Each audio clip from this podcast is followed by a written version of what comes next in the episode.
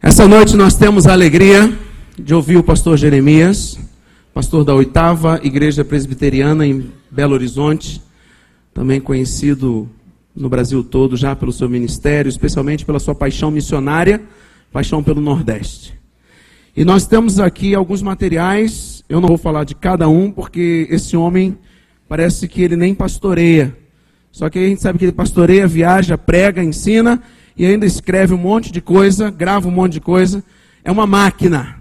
E a gente louva a Deus demais por ele. E ali na SOCEP você tem vários materiais. Mas tem um aqui que me chamou muita atenção, que tem um DVD e tem um livro, e eu quero destacar. Quando as coisas vão de mal a pior. Né? E aí tem o DVD da mensagem, tem um livro acompanhando. E realmente, pastor Jeremias, quem conhece a sua história, sabe que ele já passou maus bocados e Deus, por graça e misericórdia, fez ele sorrir outras vezes e faz a gente sorrir também.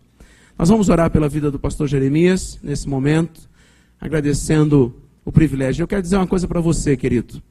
Em 2000 e acho que foi em 2006 ou 2005, foi um congresso que eu vim aqui do Hagai, eu não participava ainda da equipe ajudando, envolvido com o Hagai, eu vim e sentei aqui, mais ou menos na quinta fileira bem de frente. E eu estava no ano meio complicado do meu ministério, pensando em largar ministério, largar algumas coisas e tentar outra coisa na vida, né? A gente começa a pensar em desistir. E aí, pastor Jeremias veio pregar, o tema do congresso era renovando a paixão e a alma. E ele de repente apontou ali para o centro, e eu agradeci isso a ele hoje.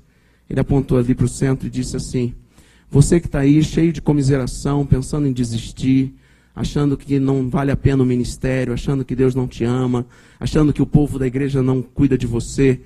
Toma vergonha nessa cara. Né? Levanta daí, dá um jeito na sua vida. E aí realmente eu desmontei.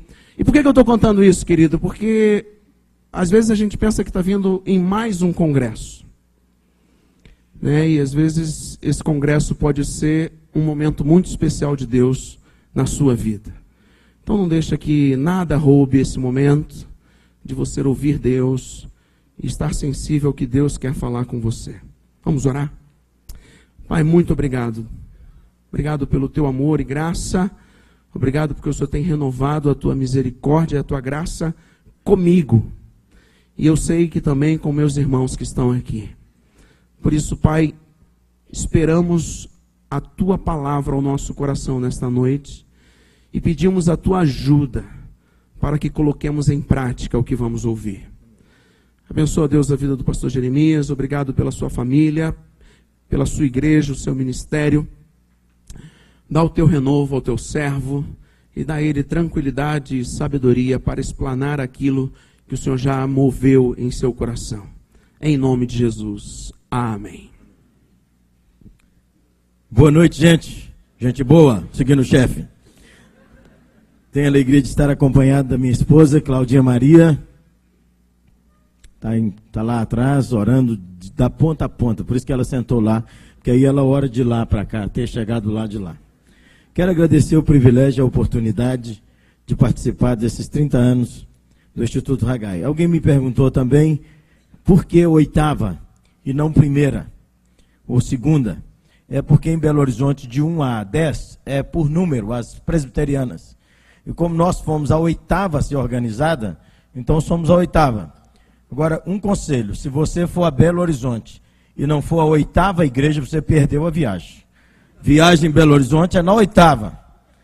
Você acredita que um dia eu falei isso e não percebi? Márcio Valadão estava no púlpito junto comigo. Aí eu falei: tem a Lagoinha também, viu, gente? Vocês não esquecem, não, viu? Vamos ficar em pé ler a eterna palavra.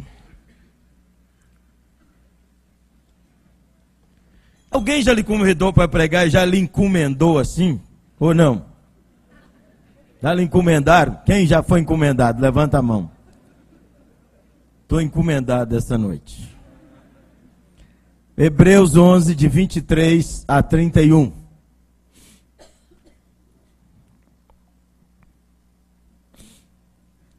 Antes de ler a palavra, toma uma decisão. O que mudou nossa história não é o que a gente ouviu, gostou, não gostou. O que mudou e muda nossa história é o que a gente decide e faz. Se até agora você só brigou, reclamou, ou achou bom, ou bateu palma, ou não bateu palma, mas não decidiu nada, olha, já, já tem algumas decisões que eu vi muito envelope. No... Então já são as boas decisões. Mas você precisa decidir alguma coisa assim boa para a sua família, para a sua vida. E seu pastor lhe espera, quem aqui é membro da igreja, não é pastor nem evangelista, dá um tchau assim, ó. Você é membro da igreja, você fala assim, eu sou do banco da igreja. Olha, seu pastor te espera, maravilhosamente bom. Melhor do que você saiu. Já pensou, você volta lá e seu pastor fala, isso aqui é um congresso, ano que vem vai a igreja inteira. Então toma uma decisão. Eu queria sugerir a homens. Pastores não têm amigos. Regra geral, não tem.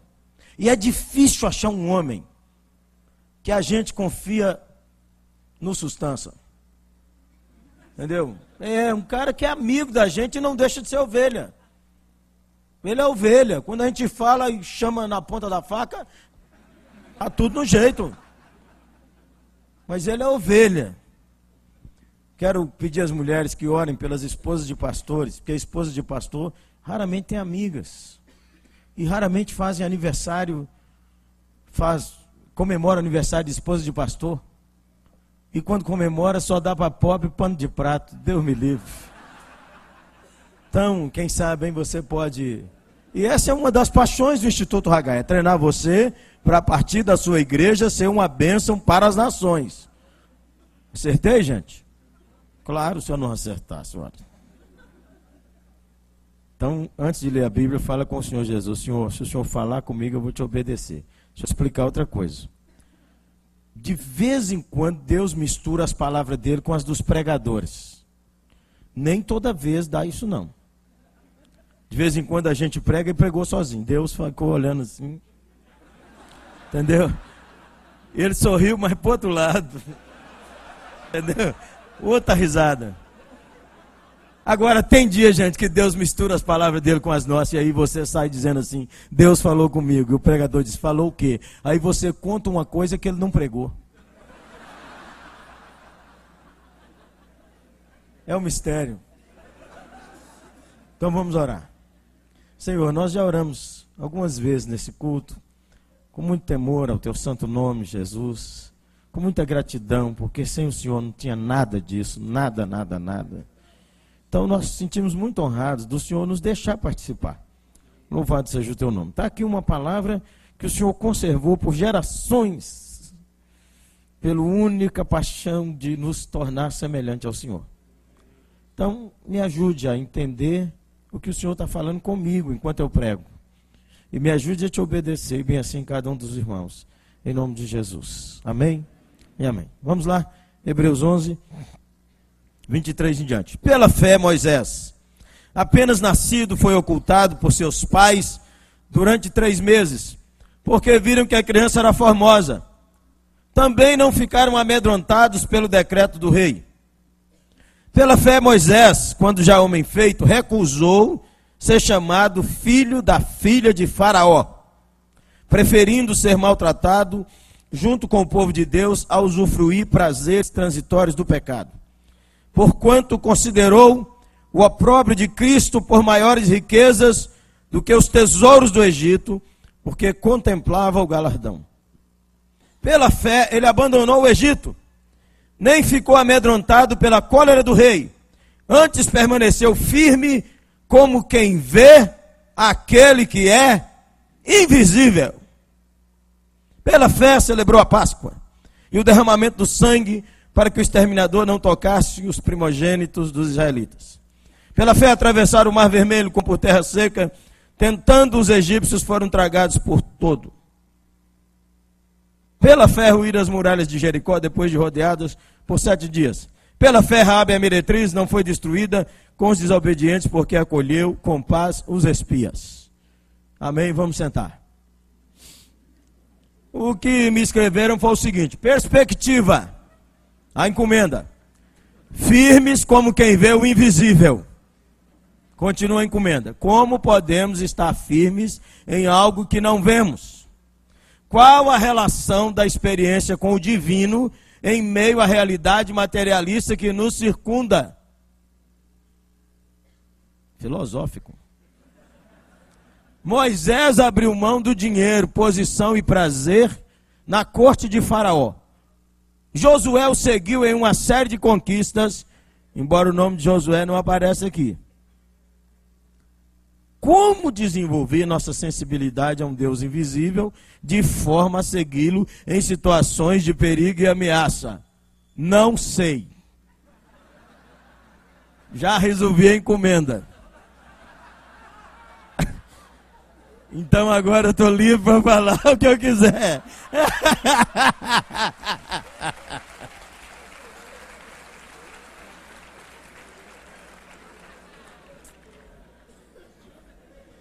que texto que empena a cabeça da gente. texto dá um nó na cabeça da gente. Primeiro, é a história do Moisés. Vem essa turma toda aí, chega o Moisés. Diz que a mãe dele os pais dele, não fala da mãe, fala que os pais o esconderam três dias porque ele era formoso. Pergunte se fosse feio.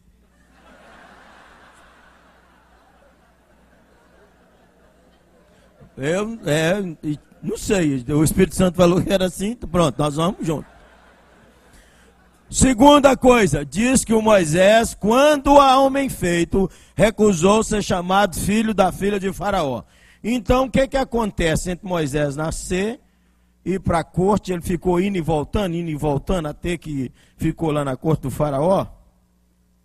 Outra coisa complicada aqui que os comentaristas que eu li também não sabem, fiquei contente. Porquanto considerou o opróbrio de Cristo por maiores riquezas dos que os tesouros do Egito. Pronto. É o Messias, né? O Cristo, o Messias. Que opróbrio de Cristo é esse? Bom, que Moisés ouviu falar da promessa que Deus deu a Abraão e que Moisés entendeu isso e aprendeu isso, que Deus ia restaurar o povo, levar para a terra e que o Messias viria, ele se sabe. Claro, em Deuteronômio está lá escrito. E foi Moisés que escreveu o proto-evangelho, Gênesis 3, 15. Mas falar que Moisés sabia de Cristo igual nós sabemos do Novo Testamento é viajar demais. Mas está aqui que Moisés sabia do Messias, sabia. O que ele soube foi suficiente para ele largar o Egito. Olha que beleza. E nós sabemos tanto e não largamos. Deus me livre. Abandonou o Egito, celebrou a Páscoa. E aí, verso 29, dá um pulo de 40 anos. E já chega em Jericó. E Moisés não chegou lá, não. Pronto. Então, duas afirmações. Antes de pensar um pouco no como. A primeira delas é que esse parágrafo, parágrafo aqui me diz: Deus permite que seu povo enfrente situações difíceis e impossíveis. Deus permite. E se você nunca enfrentou, está na lista. Vai enfrentar. E se você vai chegar e falar assim, domingo que vem, eu vou chegar lá e falar igual a Ebenezer, eu preciso de dinheiro. Esse, pum, você, ó, pá mas que você vai enfrentar, ó, Moisés, os pais de Moisés enfrentaram, situação difícil no nascimento dele, o faraó mandou matar aquelas duas parteiras, deve ser crente, louvado seja Deus, presbiteriana, não é? Porque elas protegeram lá o escolhido de Deus. Pô, os presbiterianos estavam sem lugar aqui, ué, então uma colher de chá. Ele abandonou ser filho da filha de faraó, situação difícil. Ele enfrentou o faraó, outra situação difícil.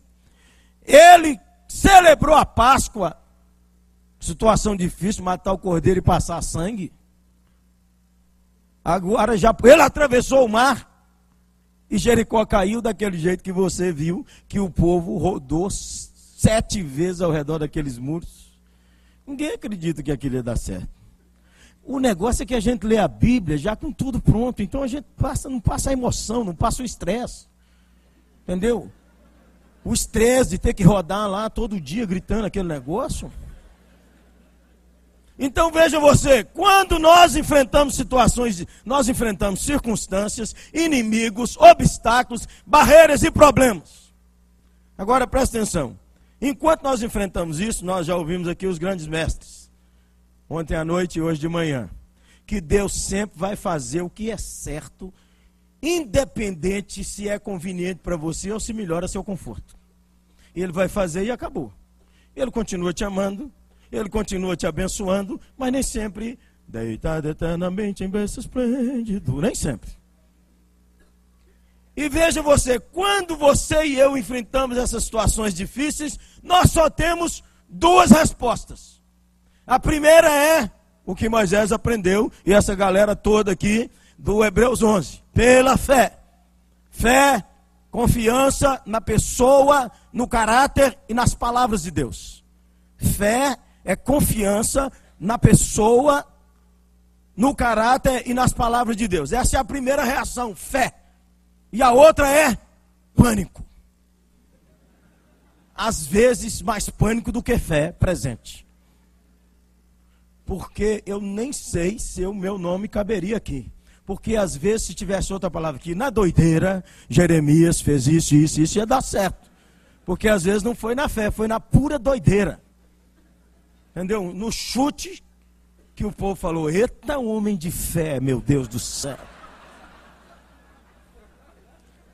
Queria ser um homem de fé igual o senhor, pastor Jeremias. É mesmo, irmão? Que dia que você descobriu isso? Me conta aí. Onde que foi? Então Deus sempre vai permitir isso na nossa história e vai não só permitir, ele vai fabricar situações que tem que ser assim. Segunda afirmação é o seguinte: Deus tem capacidade, competência e habilidade para realizar seus planos e cumprir suas promessas. Presta atenção. Deus tem competência, habilidade, criatividade para realizar seus planos e cumprir suas promessas. Primeiro usou a criatividade dessa mãe. Escondeu três anos. Percebeu que a moça tomava banho lá. Fez o junco, mandou a filha e tudo, armação de mãe. Não é? Deus trabalhando. Deus trabalhando, Deus te dando uma ideia, Deus te abençoando. Você sabe, toda semana eu encerro os cultos da nossa igreja orando assim: Deus, dá uma ideia para esse sujeito sair do buraco. É porque às vezes Deus te dá uma ideia, o casamento melhora. Deus te dá uma ideia, sua empresa melhora. Deus te dá uma ideia, você ganha alguém para Jesus. E nada disso aqui existia até o sujeito ter uma ideia. Segunda coisa, Deus tirou aquele povo do Egito. Gente, que dupla que Deus arrumou. Nós fazemos Moisés ficar quase melhor do que Jesus ou melhor do que o arcanjo. Agora, outro nó que me dá nesse texto, que o Moisés viveu 40 anos no Egito, aprendeu a língua, aprendeu a sabedoria do Egito, era um egípcio, depois ele virou um jacu. Foi para a roça. Não conversava mais com ninguém, egípcio Entendeu? Não sei. O dia que ele matou aquele cara, que trauma que ele teve. Não sei. Ficou lá na roça o tempo inteiro. O fato é que quando ele volta é gago. Agora olha que Deus vai usar um gago com intérprete. É difícil.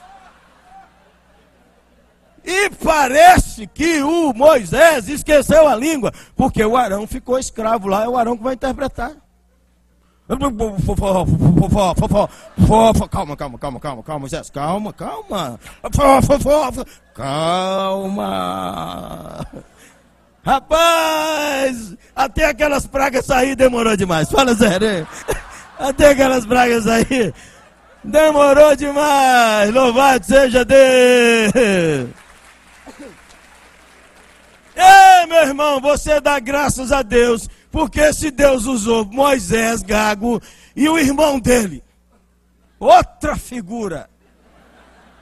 O irmão dele, a Bíblia conta pouco sobre ele. Só ele aparece ministrando, um sacerdote, um som na orelha, um som no cabelo, um som no pé, um som na mão, mas quando ele abre a boca é um desastre. Já percebeu? A primeira vez foi o dia que Moisés estava no aconselhamento é, da, da nação inteira. Moisés deu senha e fez a fila e a turma atrás de Moisés. De manhã, de tarde, de noite, de manhã, de tarde, de noite. E Miriam, bocuda, porque foi ela que ficou leprosa, porque ela é a irmã mais velha, ela que começou o assunto. Olha lá, ó. Ele devia ter mandado os dois para nós aconselhar, mas aqui, ó, para você ver, ó. Olha lá, olha o tanto de gente. Ele acha que é só ele. Deus ouviu e não gostou. Fala mal do seu pastor nos corredores nem em sua casa, hein? Muito filho de crente está sendo desviado na mesa dos pais, quando eles falam mal da igreja, do povo de Deus, na mesa de casa. É ali que você está desviando seus filhos. E depois o Arão Moisés foi buscar os dez mandamentos lá na presença do Senhor, 40 dias de glória e vitória. O rosto desce brilhando, o povo agitou demais lá embaixo e Arão não sabia o que, é que fazer. O Arão recolheu, a Bíblia diz que ele recolheu o ouro, fez um bezerro que era o deus egípcio, e depois que ele fez o bezerro, Moisés chegou e Moisés deixou de ser manso, que ele é o varão mais manso, quebrou as tábuas, não sei se quebrou na cabeça de Arão, quebrou as tábuas. Arão, o que, que, é isso? Arão abriu a boca de novo. Outra bobagem. Falou, Moisés, é o seguinte, eu não tenho nada com isso não. Eles puseram uns ouros, uns ouros na minha mão, eu joguei no fogo, saiu esse bicho aí, ó você. É o que a Bíblia diz.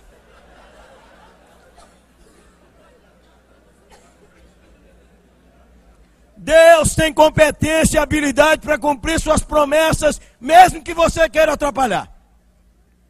Mesmo que seja do jeito que nós somos. Porque você sabe, todo mundo nos acha uma benção porque eles não sabem quem a gente é. Se eles soubessem quem nós somos, quem que ia deixar eu pregar? A gente fala meia dúzia de palavras, o cara fica assim impressionado. Pastor Jeremias, assim, bobagem. Então, console-se. Deus usou Moisés e Arão, vai usar você, meu irmão. Glória a Deus. Glória, vai usar a mim, glória a Deus. Console-se, Deus, apesar de tudo, vai cumprir seu plano e seu projeto usando nossa vida. Mesmo que de vez em quando você entre em pânico. E mesmo que de vez em quando você não saiba para onde ir. Aquele negócio ali firme como quem vê invisível, eu descanso meu coração, porque quem faz a gente firme é aquele que é firme. É aquele que de eternidade a eternidade é Deus. É aquele que nos ama e pelo seu sangue nos lavou dos nossos pecados. Nós não damos conta de ficar firme. Fala sério. Não dá conta, meu irmão, de ficar firme. De vez em quando nós damos dá, um, dá assim um, um, uma unção de legalismo numa turma, não é não? Eles pregam sobre santidade como se nunca tivessem pensado mal. O homem que sempre me consola é Ari Veloso. Ari Veloso, aquela sumidade, né?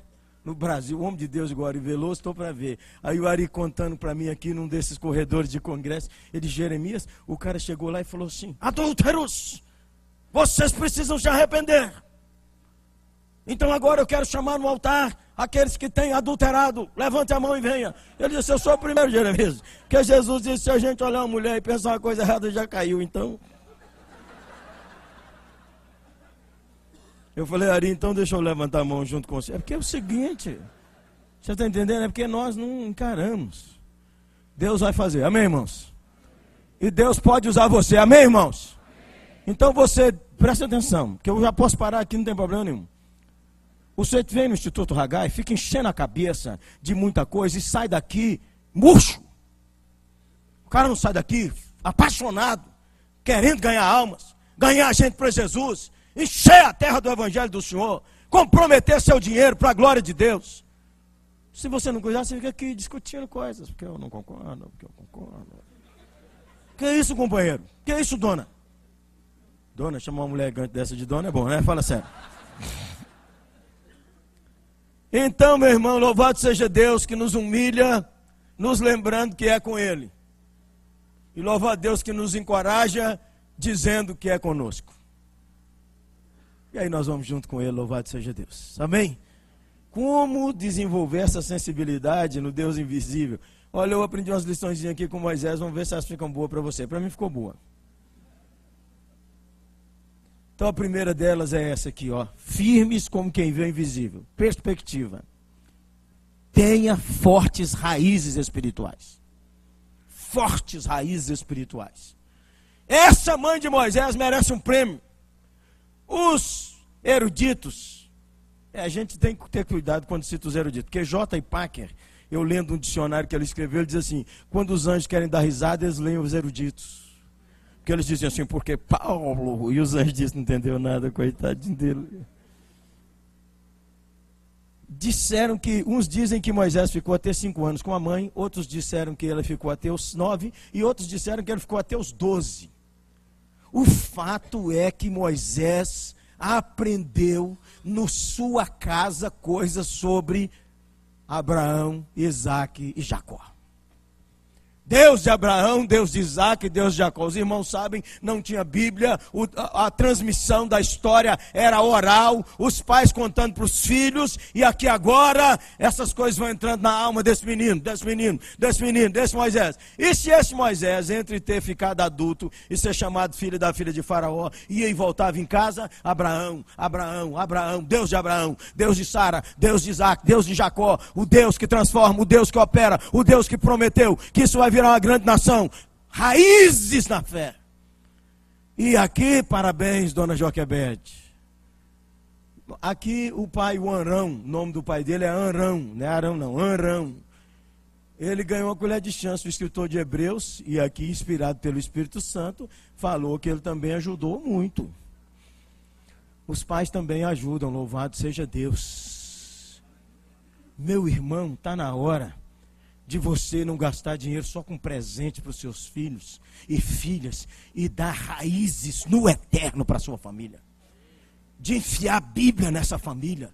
De investir para que sua geração não seja apenas um bom médico formado, um engenheiro, alguém que aprendeu inglês, balé, judô e cria cachorro, mas alguém que anda com Deus. Eu não posso deixar de falar, né? Tem gente que gasta mais dinheiro com cachorro do que com obra missionária. Então toda semana manda esse cachorro para fazer o cabelo no cabeleireiro e vem com aqueles frufru. E é 50, 50 reais cada semana. É duzentão. E no dia que tem, e agora tem até o psicólogo. O pior, gente, é os crentes mandando profundas raízes espirituais. Meu irmão e minha irmã, é preciso a gente restaurar esse compromisso para que os nossos filhos aprendam com as experiências de fé que nossa família tem. Para os filhos nada falará Deus de Abraão, Deus de Isaac, Deus de Jacó. Isso fala para Moisés. É da nossa família. Mas você precisa ter experiências de fé para o seu filho e sua filha falar: Deus de meu pai, Deus de meu avô, Deus de meu bisavô. Eu clamo, Senhor, meu Deus. Fortes raízes. Qual é o compromisso que você tem com essa geração, meus irmãos? Diz que essa geração é uma promessa. É uma promessa. É uma promessa para inspirar vidas. Nós estamos inspirando os jovens da nossa igreja, homens e mulheres os que vão suceder doutor Hagai e os conselheiros do Hagai, eles estão nascendo aí, ó, entre nós, são crianças. Como é que está o impacto da fé na vida deles? Profundas raízes espirituais, aprendeu lá princípios de verdade, de ética. É claro, irmão. Você de vez em quando fala assim, pastor Jeremias, eu estou criando meus filhos tudo, mas eu não estou vendo nada acontecendo, não. Não é verdade? De vez em quando dá uma dor assim na alma da gente. Parece que aquela unção que a gente queria ver não está vendo. Você já olhou um campo quando está plantado? Você não vê nenhuma árvore, você não vê nada, mas está plantado, irmão. Daqui uns dias a chuva vem, e daqui uns dias as árvores brotarão, e daqui um dia haverá fruto, porque Deus abençoará aquela semeadura que foi feita, e Deus abençoará a sua semeadura. Dê fortes raízes para os seus filhos. Meu irmão, você que desistiu de ajudar na igreja, fala, não aguento mais ajudar negócio de menino, já estou cheio de menino. Você volta para a sua igreja e fala, eu quero ajudar os adolescentes, eu quero ajudar as crianças, eu quero trabalhar com jovens, eu quero servir nessa igreja, eu quero plantar nessa geração raízes fortes. Precisa de homens que voltem para a sua igreja e ajude a ministrar crianças porque crianças só estão sendo ministradas por mulheres. Nada de errado, irmãos. Muito obrigado. Eu agradeço a Deus por Dona Lídia Cares, que foi minha professora de Bíblia em Janaúba, sertão de Minas. Braba de doer. Um dia Dona Lídia me pegou com os colegas de rua, xingando, inventando um dicionário de palavrão. E nós gritávamos cada um em voz alta e ríamos, nós não vimos que ela estava vindo. Ela chegou, me grudou pela orelha, me sacudiu e disse: Toma vergonha, você é crente, seu sem vergonha, arrume sua vida e saia daí, show. Professora da escola dominical. Glória a Deus, dona Lídia Cares, até hoje eu. Fortes raízes, mas se você, meu irmão, converteu agora recentemente e está aqui porque veio convidado, veio uma caravana da sua igreja, você precisa aprofundar na palavra. Você precisa conhecer mais o Senhor. Precisa aprender mais do Senhor. E precisa fundamentar a sua família. Uma geração de gente nova, de mãe nova. Mãe nova que não dá limite, não dá nada para esses filhos.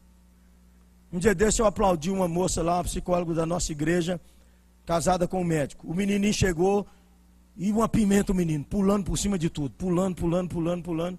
Aí a mãe sentou na terceira cadeira assim do templo. Aí ela olhou para ele e falou com ele assim. Aí ele pulou a cadeira, ela disse: Só no dedo. Aí o menino voltou, ela disse: Aí o menino veio pulando, pulando, pulando, passou pela fileira de trás para pular para cá, ela disse. Ela nem olhou. Aí o menino veio, veio, veio. Eu tô lá, ela nem tá vendo que eu tô olhando aquilo tudo. Veio, veio, veio. Aí ela chegou e disse para ele. Aí ele sentou. Quando ele sentou, ela foi lá, pegou ele no colo, abraçou e beijou. Eu fui lá e falei com ela. Eu fiquei admirado. Você disciplinou e ministrou amor para o coração do seu filho. Meus parabéns. Mães novas não querem levantar cedo para ir ao culto, para ir à escola bíblica, para instruir seus filhos no temor do Senhor. A igreja te ajuda, gente. Então, quando o Instituto Ragai te manda para de volta com essa paixão, sabe o que, que acontece lá na sua igreja? O Instituto Ragai ganhou a igreja como aliada, ganhou como intercessora, ganhou como igreja ajudadora. Sabe por quê? Está dizendo, está fazendo um bem, melhor a nossa igreja. O cara vai no Ragai e volta crente. Louvado seja Deus. Vamos embora. E acabou. Obrigado, filha. Segunda verdade. Pela fé, Moisés recusou ser chamado filho da filha de Faraó, preferindo ser maltratado junto com o povo de Deus. A primeira é: tenha fortes raízes espirituais. A segunda verdade é: faça escolhas certas nas encruzilhadas da vida. Faça escolhas certas nas encruzilhadas da vida. Esse congresso é uma delas. É uma das encruzilhadas de sua vida que você tem que decidir. Para onde que vai sua vida, seu ministério? Para onde que vai seu dinheiro? Para onde que vai sua paixão? E recusou. Na vida não tem jeito, irmão. Você vai ter que fazer igual Moisés. Você vai ter que recusar e preferir um cidadão que eu li aí, ele diz que esse preferiu significa tomar posição. Você tem que tomar posição. Não dá para ficar em cima do muro. Para você andar com o Senhor e para você ficar firme, como quem vê o invisível, você vai ter que dizer não para determinadas coisas. Não quero, não posso, não vou. Os prazeres do pecado o pecado também é gostoso. Claro, se não fosse o povo querer, queria nada. Mas a palavra do Senhor diz que a santidade é mais saborosa ainda. Você precisa experimentar, irmão. A unção do Espírito Santo é mais saborosa do que um relacionamento sexual pleno. E é isso que a Bíblia diz, é exatamente desse jeito. Essa alegria você precisa descobrir o que é ser cheio do Espírito Santo. E preferiu, preferiu uso, estar com o povo de Deus e considerou as riquezas de Cristo maiores do que os tesouros do Egito. Meu Deus do céu, tem gente que demora demais. Vai decidir, o cara demora, demora, demora, demora, demora, demora, demora, demora. Demora, a moça casou com um amigo dele. Não decidiu. Escolhei a quem servais. Foi Josué que disse: nas esquinas da vida você tem que dar, tomar decisões que agradam a Deus. Decisões que honram o Evangelho do Senhor. Decisões que levam a sua vida para frente. Decisões que faz com que o Senhor Jesus se alegre contigo. Decisões você tem que tomar. Não pode sair de um congresso desse sem decidir nada. Nós temos um casal na nossa igreja, ele é inclusive o tesoureiro da igreja. Um, um cidadão fora do quadrado, exponencial. Ele criado na igreja, os fundamentos, as raízes lá, mas desviou. Foi estudar fora de perto dos seus pais, formou engenharia, finalmente foi trabalhar em Belo Horizonte. E conheceu então uma moça lá que era a secretária do setor onde ele trabalhava. Achou aquela moça muito, muito dedicada, muito trabalhadora, muito inteligente. E um dia estava ali com ela, foi saiu para almoçar, estavam ali perto, e ele disse para ela assim: "Olha, há meses que eu estou te olhando. E eu acho você uma mulher admirável. Você tem quase tudo que eu gostaria de ter numa mulher para namorar e numa mulher para casar. Mas você tem um problema que eu não admito. Você é uma mulher que fuma. E ela estava fumando. Aí ele disse: Então, por isso, como você é uma mulher que fuma, ela apagou o cigarro, tirou o maço de cigarro da bolsa e disse: Quem fuma aqui?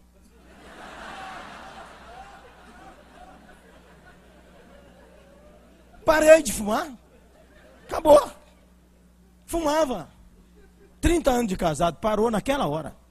Naquela hora, nunca mais fumou nas esquinas da vida, você precisa tomar uma decisão certa. Decisão que te leva para frente, decisão que te faz honrar o Senhor.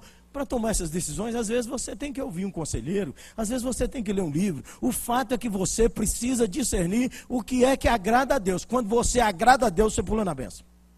É agradar a Deus, você pula na benção. Não esqueça disso, não. O negócio é agradar a Deus. Se você agradar a Deus, você vai longe, companheiro. Escolha agradar a Deus. Amém? Vamos nós. Então, primeiro, faça, tenha profundas raízes. Aprofunde mais sua vida com Deus. Hoje, gente, aprofundar raízes não é só conhecer intelectualmente. Aprofundar raízes é ter experiência pessoal com Deus e, é claro, crescer no conhecimento. Por isso que disse é para crescer na graça e no conhecimento. Mas o cara cresce no conhecimento com a e o coração desse tamanho. E o cara cresce na graça, o coração desse tamanho, raso, que é meio centímetro de fundura a teologia dele. Aí não dá, companheiro. Terceira verdade aqui minha. Buscou as recompensas que permanecem. Buscou as recompensas que permanecem o nosso santo varão. Esse Moisés tinha consciência de que o Messias virá. Meu irmão, nós andamos enganados pelas luzes do tempo que nós vivemos, não é verdade? Enganamos e nós não olhamos as coisas que permanecem. Insistentemente a Bíblia diz: pensa nas coisas lá do alto onde Cristo vive, irmão. Hoje de manhã nós já tivemos de todo lado aí, ó. Pense nas coisas lá de cima, pense. Deixe-me te dar duas razões para você pensar se você não tinha pensado até agora.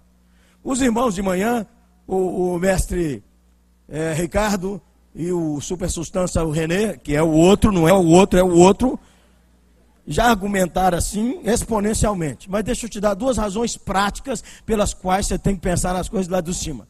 Primeiro delas é: todo mundo aqui está na fila invisível da morte e ninguém sabe o nome da sua ficha. Entendeu?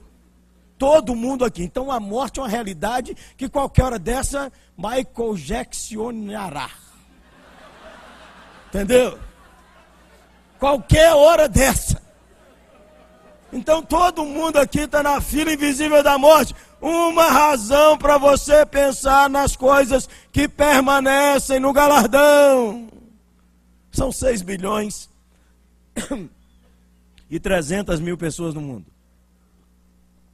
Se você fosse escolher o nome de sua senha, qual que você escolheria? Qual é?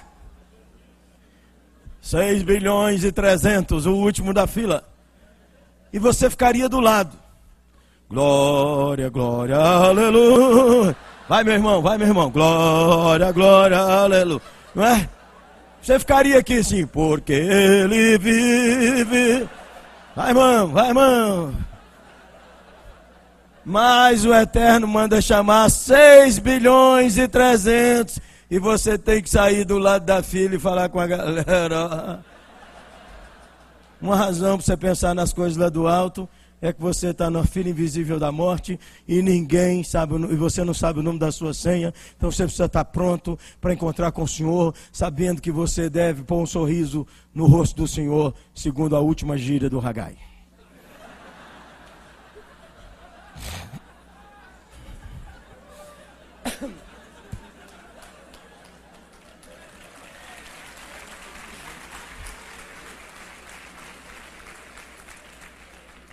A outra razão, meu irmão, é porque nós nada levamos desse mundo, nada.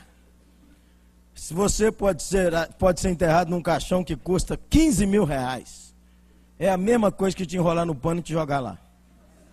Faz a menor diferença. A menor, a mínima, fará muita diferença se você andou, serviu, amou o Senhor e deixou um legado. Legado de fé. Vale a leitura das 25 chaves. Deixa um legado. E agora então, vamos para as últimas. Quarta e última.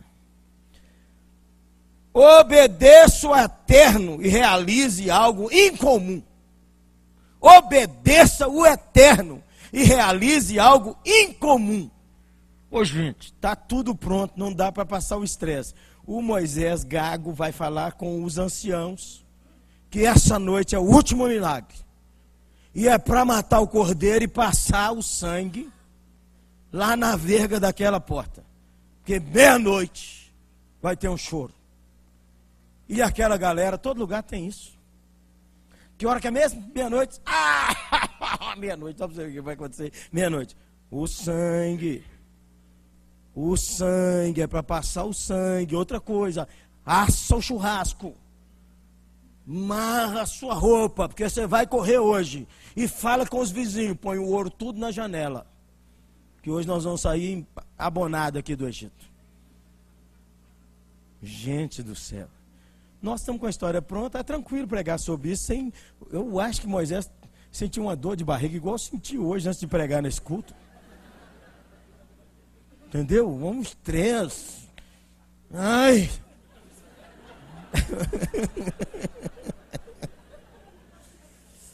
Pela fé, obedeça o eterno. Obedeça o eterno para você realizar algo que você nunca imaginou. Vai abrir esse mar vermelho, Moisés. Moisés, você tem certeza, Moisés? Moisés, o povo não acreditava, você lembra disso? Que o povo falou, trouxe a gente para morrer aqui, ó. E Deus, de vez em quando, arma uma coisa maravilhosa. Eram dois montes, não dá para fugir para os montes. Carregar menino e carregar ainda bode, ovelha, não dá. E velho, e velhinha, não dá. Na frente uma vermelha e atrás o faraó animado. Moisés, Moisés. Como é que vai ser? Vamos convocar reunião de oração boa. Aí nós vamos chamar assembleanos, presbiterianos, batistas, todo mundo. A turma que dá glória e a turma que faz. Uhum.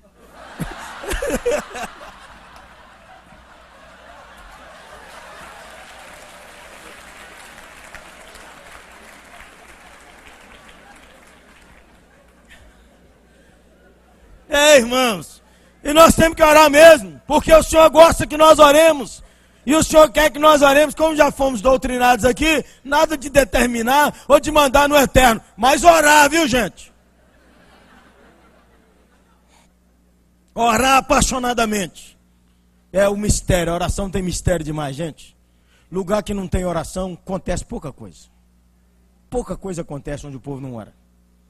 Aquela soberania fria aquele calvinismo mórbido, vampiresco.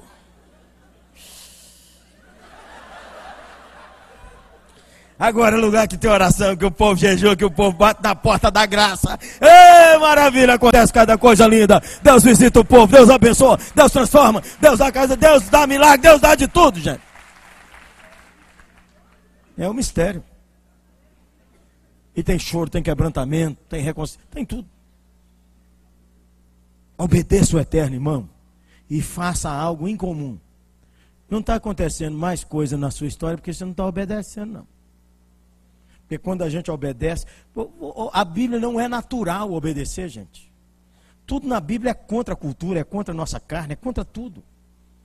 Tudo na Bíblia para você obedecer, o Espírito de Deus tem que estar te motivando, senão você não vai não. Qual é a mulher que quer submeter o marido? Levanta a mão.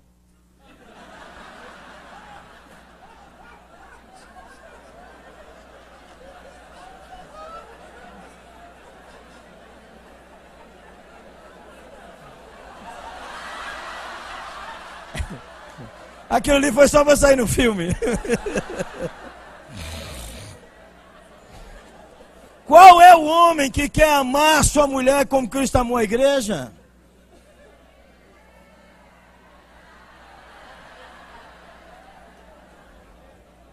Olha, quer ver? Vou fazer duas perguntinhas aqui, assim. Primeiro, quem aqui é casado e bem, mas bem casado? Levanta a mão. Casado e bem casado.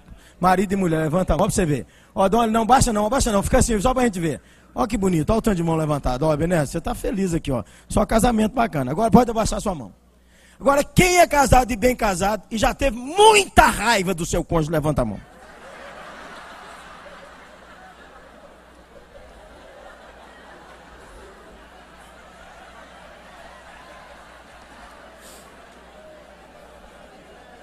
Vou só te contar, eu tive muita raiva da minha mulher, mas muita, pouca não. Eu não sei se você é um homem igual eu, que gosta de filme de ação. E o pior, filme de ação começa 11 horas da noite, 11 e meia. E ali, e de vez em quando a gente esquece de alugar um vídeo e vai ver no Plim Plim. E o pior, a gente já sabe tudo de cor sobre o filme de ação. Primeiro plim plim, aparece o rapaz bonitão, a moça bonita e os bandidos. Segundo plim plim, esse some com a moça e começa a bater no cara. Aí a adrenalina vai subindo e já é meia-noite, meia-noite e meia. O terceiro plim plim, aparece a moça um pouquinho desesperada, mas o cara tá que apanha, apanha, apanha, apanha. O final do terceiro plim plim ele levanta do chão, assim, a adrenalina está na alta. Você fala, você já comprou as armas tudo, as, entendeu? Já comprou as metralhadoras, tudo. Você está pulando dentro da televisão. Porque no quarto plim plim, nós vamos matar os bandidos tudo. E no quinto plim plim, o cara encontra a moça acabou o filme vamos dormir todo mundo. Rapaz, era o quarto plim plim. E Claudinha já tinha dormido há muito tempo. De repente ela percebeu a luz acesa, ela virou assim, passou o pé no meu pé e falou: Tá orando, meu amor?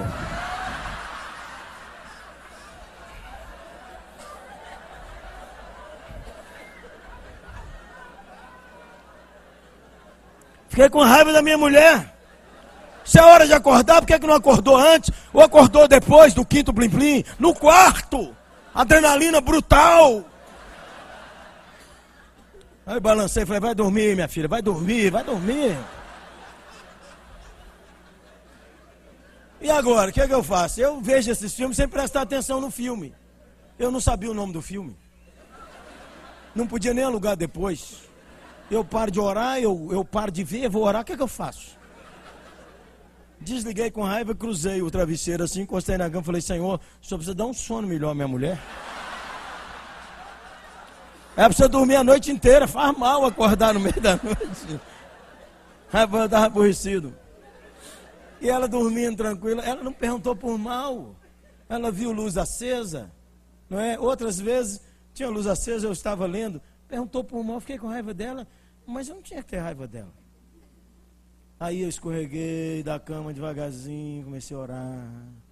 Tinha gente da nossa igreja que estava fazendo quimioterapia e não conseguia dormir. Tinha pais que não dormiam, eu sabia disso, porque os filhos não estavam voltando para casa. Tinha famílias com muita tensão. Eu comecei a orar e comecei a chorar. E eu com a, as metralhadoras tudo para puxar lá dentro da televisão. Não é que eu deixei de gostar de filme de ação, não. Mas aquela noite me ensinou muito. Foi uma madrugada que eu não dormi. Foi uma madrugada de oração. Foi uma madrugada de lavar minha alma. Foi um lugar de, uma madrugada de obedecer ao Senhor e fazer algo incomum para a minha história de oração. Pode pôr na tela aí, benção. Leia comigo. Deus não prometeu dia sem dor, riso sem sofrimento, sol sem chuva, mas Ele prometeu força para o dia, conforto para as lágrimas e luz para o caminho. Então, deixe-me falar sobre um homem, daqueles que nos inspiraram em Fortaleza, no Ragai. Vamos lá, benção? Wilson Nara. Wilson, professor de geografia, que foi aposentado compulsoriamente por ter um câncer e ter três necessidade de três safenas. E aí depois que operou, foi aposentado. E o Wilson disse: Eu tenho um sonho que eu não conseguia realizar quando estava criando família e trabalhando, que era de fazer um curso para missões. Então resolveu fazer o CEM, o Centro de Missões em Viçosa. E um amigo disse: Wilson, escreva sua tese sobre os ribeirinhos de Afuá. Afuá, lá na ilha do Marajó. Põe o quadrão, como diz o chefe. É, obrigado. Na ilha do Amarajó, chamada Veneza Brasileira, 14 mil habitantes que moram em Palafita sem uma igreja evangélica. Está lá no alto do Amazonas, lá bem na foz do Amazonas. E lá o povo vive assim. O ano inteiro o povo vive do açaí e da farinha. Essa é a rua principal de Afuá. Afuá não tem terra.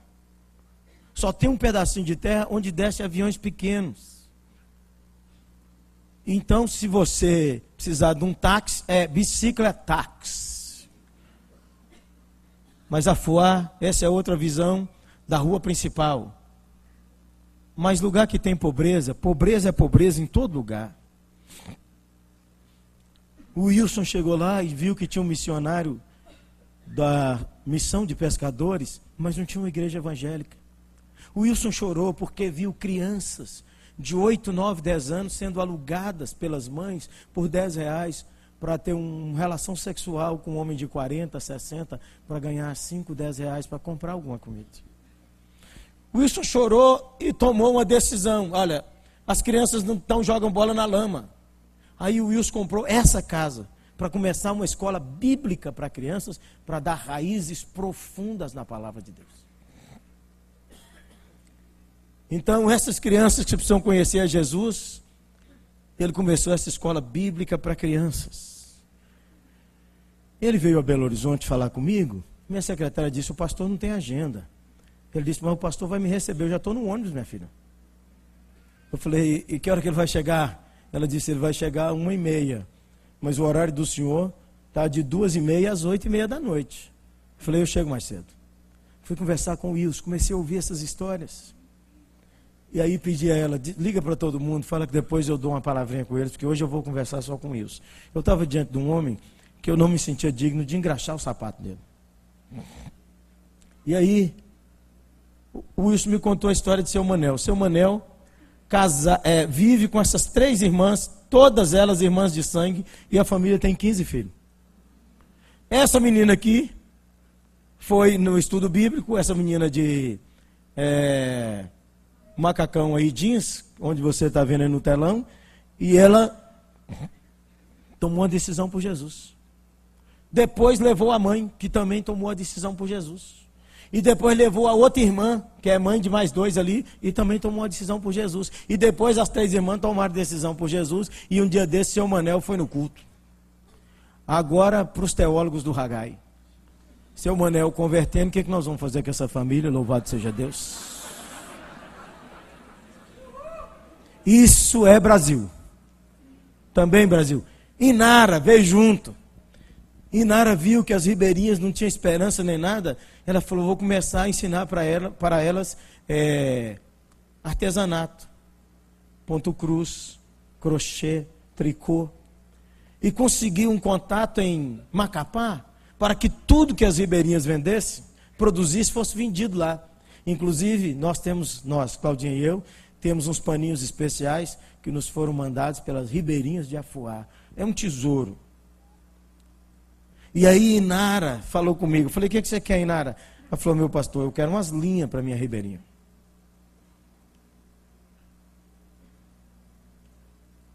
Mas o Wilson teve uma ideia exponencial. O Wilson é fora do quadrado, gente, 64 anos de idade, um câncer de rins, três safenas. Ele viu aqueles homens à toa e foi convertido um carpinteiro.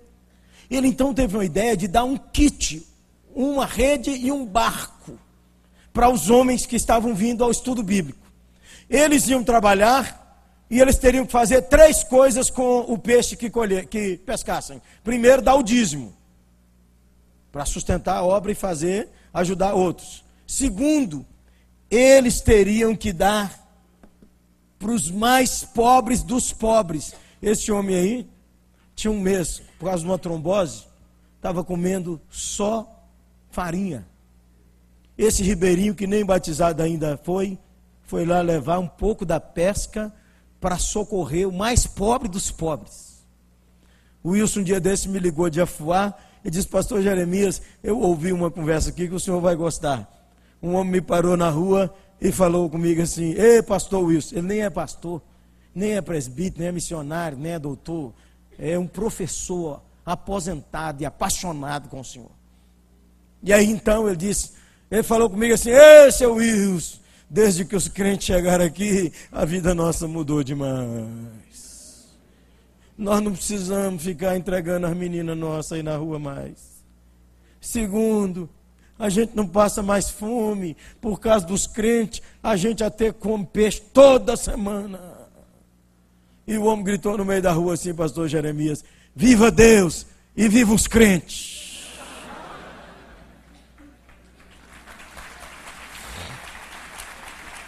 Uma igreja deu um terreno para construir lá um, um templo, uma igreja aqui de Minas Gerais. Mas o Wilson não para. Então Wilson construiu cinco coisas nesse espaço: construiu um templo, construiu uma casa que serve também para hospedar pastores e missionários que querem ir lá, construiu um centro de artesanato, construiu salas para um seminário, fundou o seminário Marajoara, porque aí se alguém se converter e for chamado para o ministério, pode ser, sustento, pode ser treinado para pregar aos ribeirinhos. Oi, gente, essa história que eu estou lhe contando, ela só tem dois anos. Todo lugar que eu vou, eu peço dinheiro para ajudar o Wilson. Todo lugar. Aqui também, aleluia. O Wilson me escreveu esses dias, o Wilson foi operado, estava com problema de uh, cólica, pedra na vesícula. Inara me ligando hoje, disse, pastor Jeremias, a gente fala, o Wilson não obedece, não, mas se o senhor falar, é na hora. Aí quando eu liguei, ele disse, pastor, ele fala forte assim, né? Pastor, já estou aqui na fila do médico, o senhor pode ficar tranquilo. Estou tranquilo isso. Essa é a biblioteca do seminário. Nós estamos arrumando livro para mandar para lá. Esse é o barco que o Wilson utiliza. Um dia o Wilson falou comigo assim, eu falei, Wilson, qual é seu sonho, Wilson? 64 anos, de dois, de três em três meses, tem que olhar se o câncer refluiu ou não. O Wilson falou comigo, o senhor tem pouco tempo, pastor Jeremias. Falei, qual o seu sonho, Wilson? E ele disse assim, pastor Jeremias, meu sonho é ganhar esses ribeirinhos para Jesus. Enquanto eu tiver força, eu vou pregar o evangelho, vou fundar igrejas, vou treinar líderes, mas quando as forças minguarem, eu vou pegar um barco desse assim, pôr um, um projetor de filme, pegar o filme Jesus, tem milhares de ribeirinhos que nunca viram filme.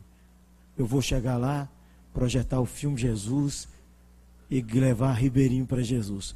Pastor Jeremias, se o senhor um dia não tem mais notícia de Wilson, é porque ele sumiu dentro de um igarapé desse, buscando mais um para Jesus. Feche os seus olhos e vamos orar. Você podia tomar uma decisão aí. Inspirado no exemplo de Moisés, inspirado no exemplo do Dr. Hagai, inspirado no exemplo de Wilson. Vou ganhar mais um para Jesus. Vou voltar diferente. Eu quero fazer essa oração de consagração de sua vida. Então, você sabe o que você está decidindo. Eu vou voltar diferente. Vou voltar com compromisso de ganhar gente para Jesus. Você fica em pé no seu lugar.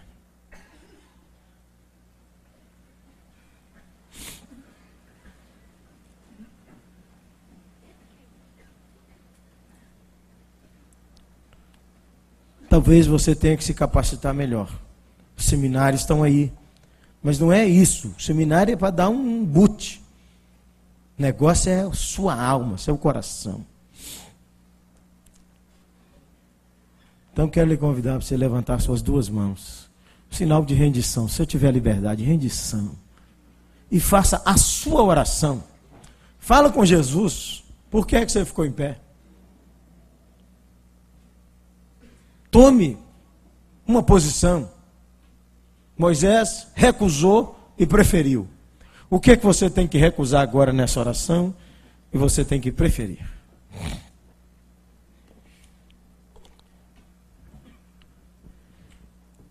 Senhor, nós te agradecemos essa ideia exponencial que o Senhor colocou no coração de pastor Ebenezer e de outros líderes de fazer esse congresso de celebrar os 30 anos do Instituto Hagai no Brasil. Senhor, isso foi uma desculpa do Senhor para nos chamar aqui. Para falar tanta coisa importante, séria na nossa história. De corrigir, de orientar, de purificar a gente, purificar a doutrina, a teologia, mas também de nos desafiar a viver uma vida que agrada o Senhor. Eu estou aqui junto com meus irmãos diante de tua presença, pedindo para o Senhor ter misericórdia de mim, de nós e nos aceitar. Aceitar nossa vida, mudar nossa vida, usar nossa vida.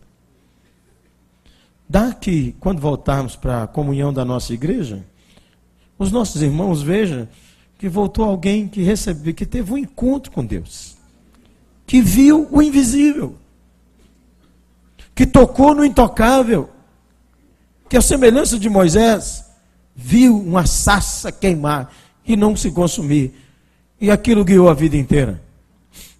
Senhor, eu sei que o Senhor vai nos levantar quando a gente cair, e vai esquentar o nosso coração quando a gente esfriar, mas nos ajude a ser fiéis. Assim eu oro, com o perdão do meu e dos nossos pecados, em nome de Jesus. Amém e amém. Deus abençoe, irmãos. Deus abençoe.